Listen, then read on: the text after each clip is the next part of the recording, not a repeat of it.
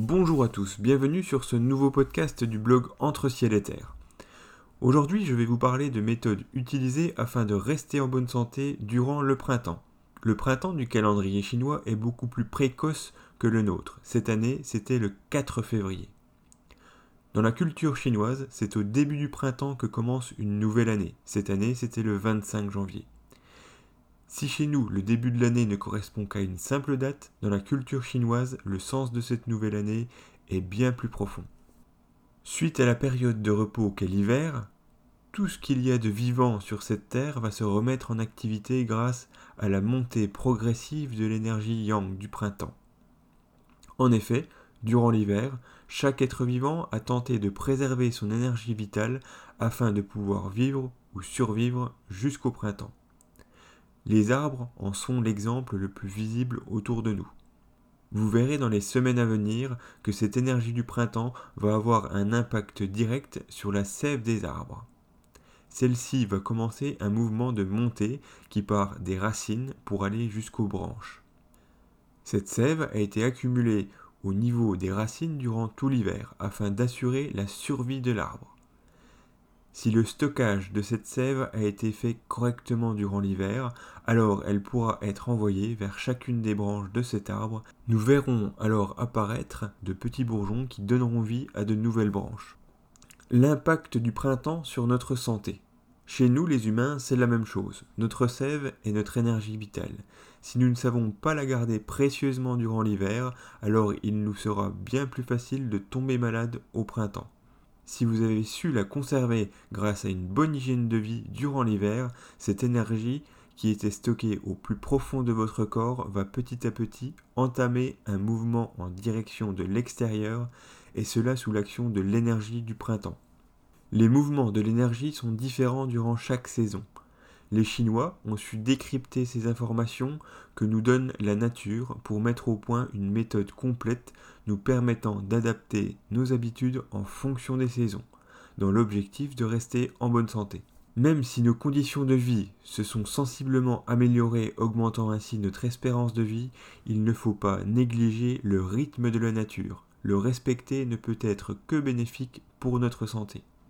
Une poule en pleine nature ne pondra pas d'œufs en hiver, c'est ainsi. Elle respecte le rythme de la nature de façon naturelle, en se calant sur le soleil. Si vous mettez cette même poule dans un élevage industriel, elle pourra certainement pondre des œufs en hiver, comme en été, grâce à un éclairage artificiel. Mais à quel prix?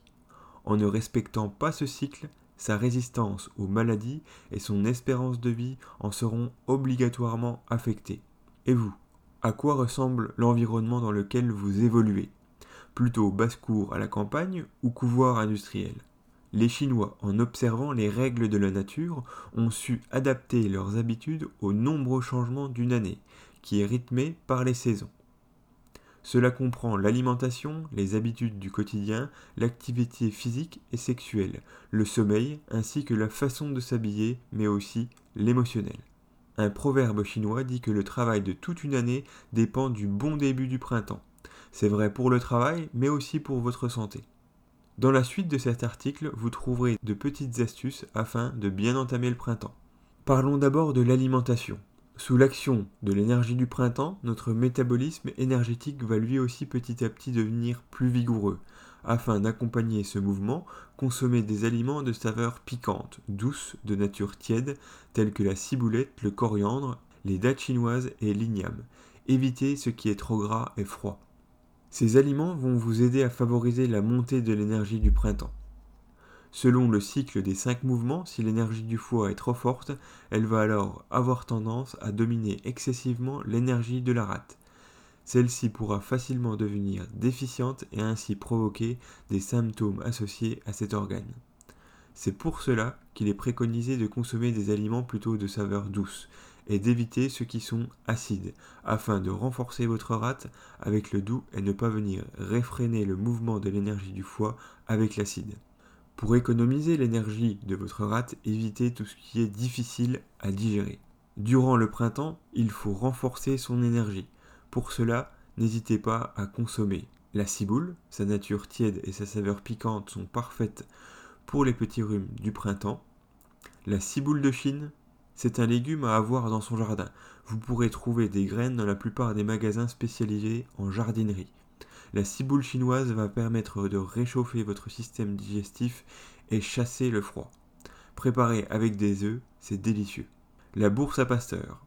Sa saveur est douce, elle harmonise la rate et l'estomac, très bien aussi pour améliorer la vue. Le coriandre, sa saveur est piquante et de nature tiède. Le coriandre permet la sudorification et favorise une bonne digestion. Elle est très utile lorsque vous avez un rhume et que vous ne transpirez pas ou que vous n'avez plus trop d'appétit. Lorsque j'étais en Chine, le printemps était l'occasion de recommencer à consommer du gingembre. En effet, le gingembre étant de saveur piquante et de nature tiède, c'est l'aliment parfait pour entamer une journée et accompagner la montée de l'énergie yang du printemps. Faites bouillir quelques tranches de gingembre dans de l'eau, ajoutez-y un peu de sucre de canne et votre tisane du petit déjeuner est prête. Si vous souhaitez en savoir plus, n'hésitez pas à écouter mon podcast sur la diététique chinoise.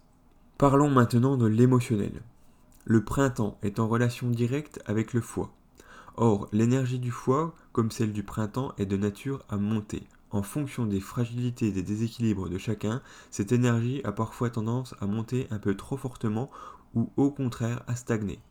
Cela pourrait soit provoquer de l'irritabilité et de la colère, soit de la dépression. Vous savez donc maintenant que durant le printemps, s'il vous est possible d'éviter de vous mettre en colère, cela vous sera très bénéfique pour tout le restant de l'année.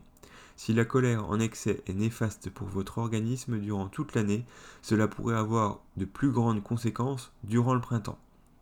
Privilégiez plutôt une attitude de tolérance face à ce qui pourrait vous énerver. Soyez heureux, bienveillant, multipliez les bonnes actions qui sont, d'après l'un de mes maîtres, le meilleur moyen de renforcer notre énergie. La déprime n'est pas non plus conseillée durant le printemps car elle va avoir tendance à faire stagner l'énergie de votre foie et ainsi aller à l'encontre du mouvement de montée de son énergie. Même s'il nous est impossible parfois de contrôler nos émotions à cause d'événements imprévisibles, vous savez maintenant que certaines émotions peuvent vous être plus néfastes durant certaines saisons. Parfois, il nous suffit d'essayer d'envisager d'une façon différente un problème pour faire naître d'autres émotions plus bénéfiques pour notre santé. Parlons maintenant de l'activité physique. Le printemps est lumineux, frais, la végétation devient petit à petit verdoyante. Ces conditions sont donc propices à l'activité physique de plein air. C'est aussi le bon moment pour commencer à s'exposer au soleil. En effet, après un hiver passé à essayer de préserver son énergie vitale des énergies climatiques comme le froid, le printemps est le moment idéal pour sortir et pour commencer une activité physique telle que le qigong ou le tai chi qui vont accompagner la croissance de votre énergie yang. La marche est aussi un excellent moyen d'exercer une activité physique. Privilégiez les temps ensoleillés pour la pratiquer. N'hésitez pas à transpirer un peu, cela ne peut être que bénéfique pour vous. Parlons maintenant de votre tenue vestimentaire durant le printemps.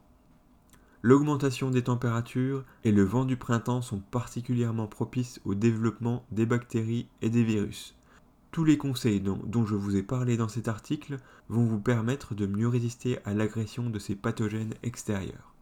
Comme le printemps favorise l'éclosion des premières fleurs, les pores de votre peau s'ouvriront eux aussi peu à peu, et notre résistance au froid sera moins importante.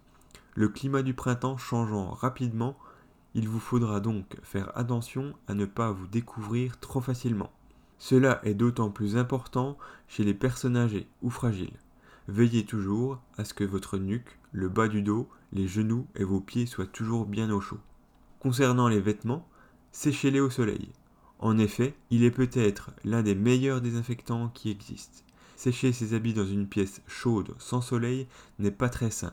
Pensez à les faire sécher au soleil quand cela est possible. Parlons maintenant de votre sommeil.